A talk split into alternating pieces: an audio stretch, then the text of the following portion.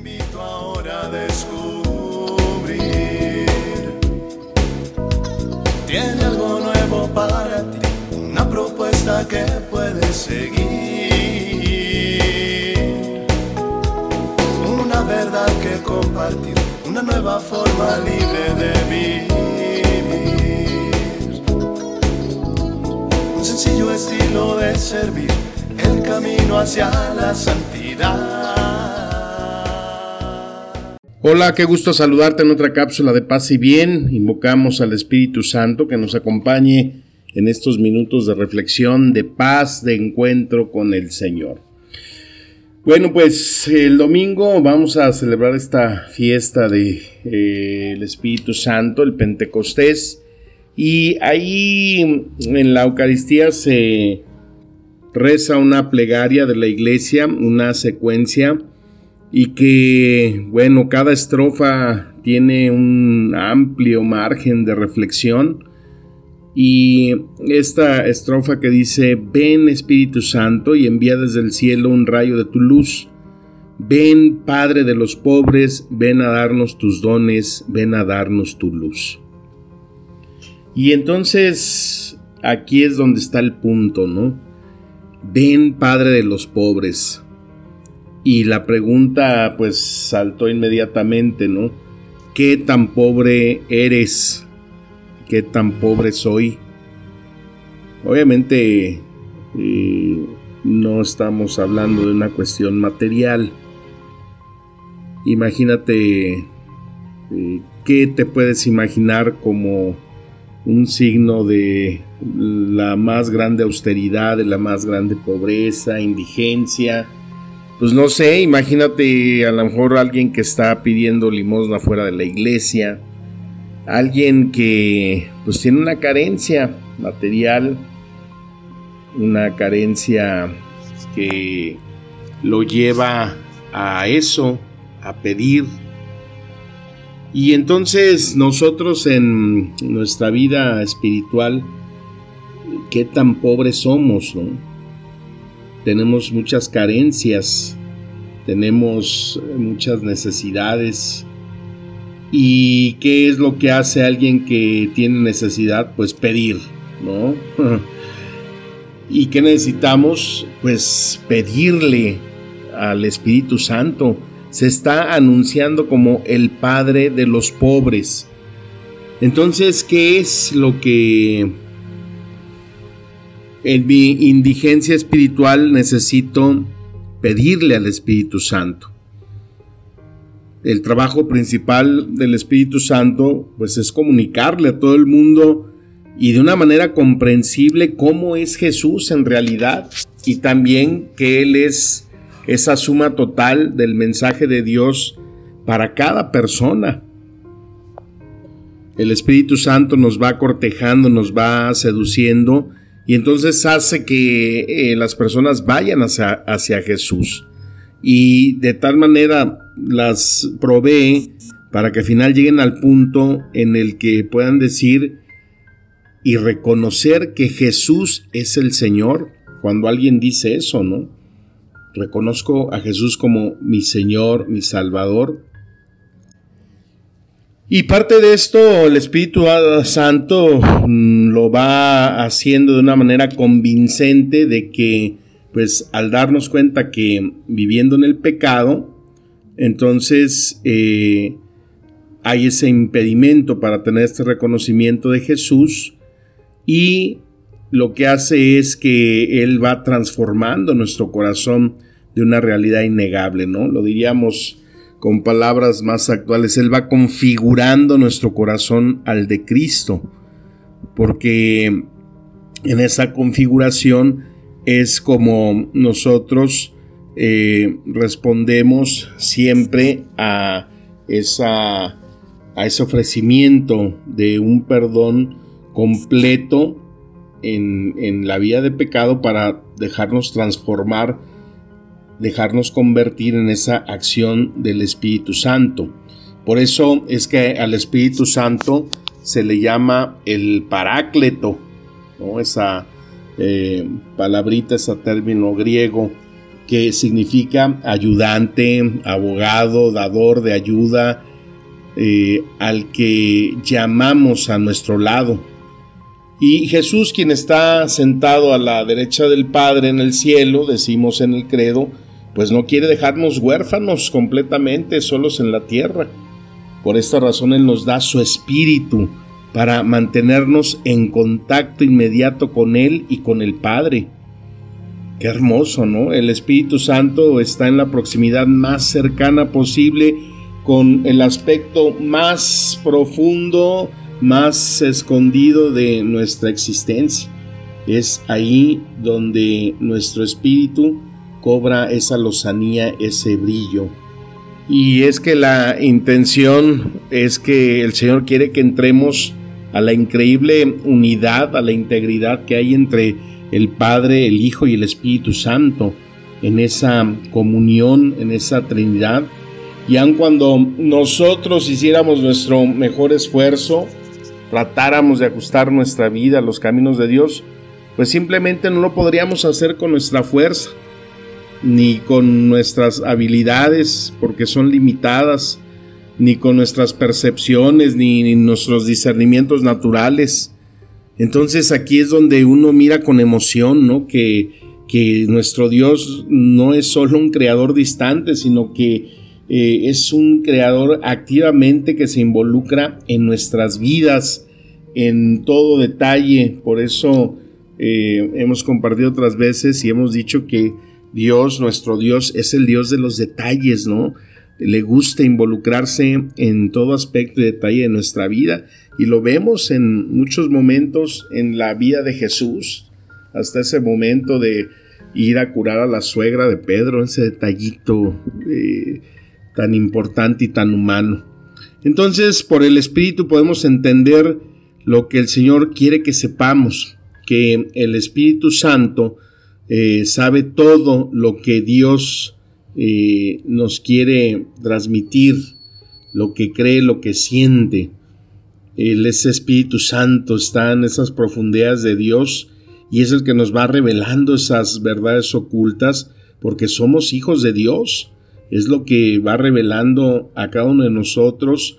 Él va revelando a la iglesia, Él va iluminando siempre esas eh, tinieblas, ¿no? esa oscuridad, y por eso se muestra como el espíritu de la verdad, porque Él nos muestra cómo son las cosas en realidad y cómo sobre todo decretó Dios que fueran.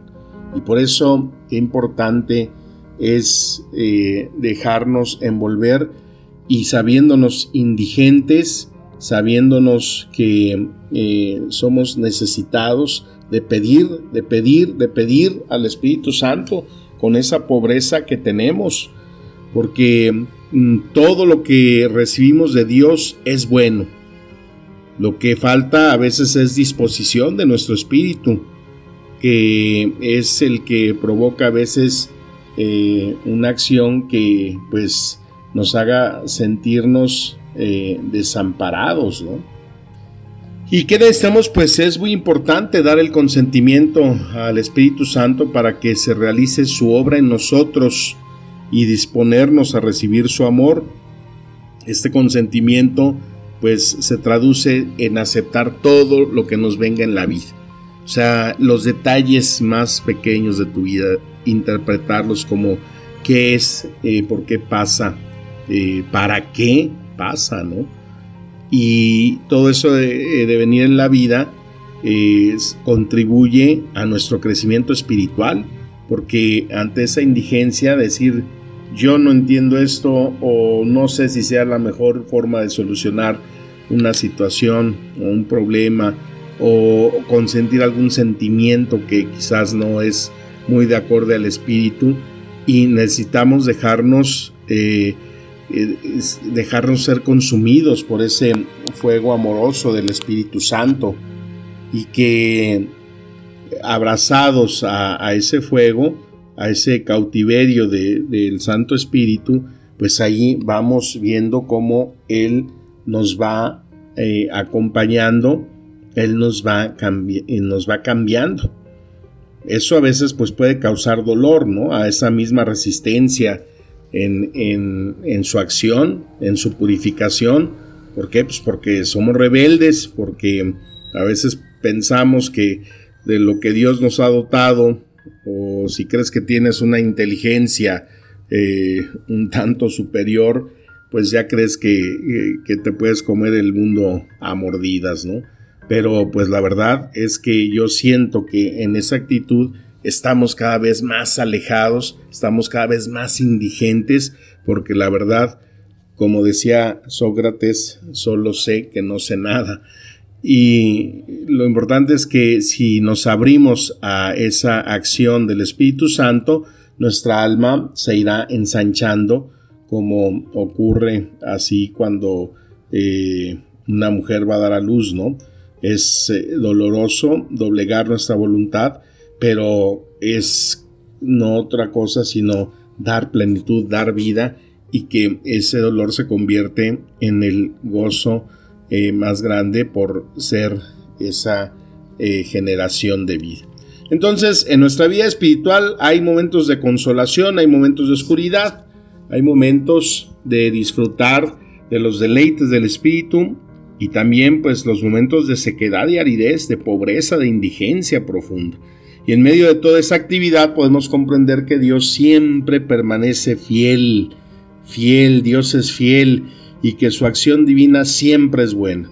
Sin embargo, pues el proceso de purificación de nuestra alma pues también implica dolor porque hay que doblegar esa voluntad rebelde.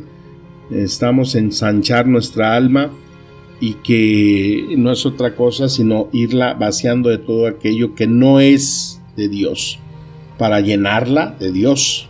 Y merece la pena porque al fin de ese proceso es un deleite continuo de amor a Dios y crecimiento del alma. Y por eso le imploramos con esta oración, Espíritu Santo, consiento la acción de tu Espíritu en mi alma. Tú conoces mi debilidad mi pobreza, mi miedo al dolor. Tú sabes que aunque consiento a la acción de tu espíritu, cuando no entiendo esa acción, o me duele, me quejo, me desanimo, pero no importa, tú me conoces y me amas, y siempre eres delicado conmigo. Sabes cómo va este proceso, y aunque yo no lo sepa, confío en ti, siempre quiero confiar en ti. Por eso ayúdame, dame fortaleza, actúa en mí, Espíritu Santo. Y en este espacio de recogimiento te invito a que escuches este hermosísimo canto.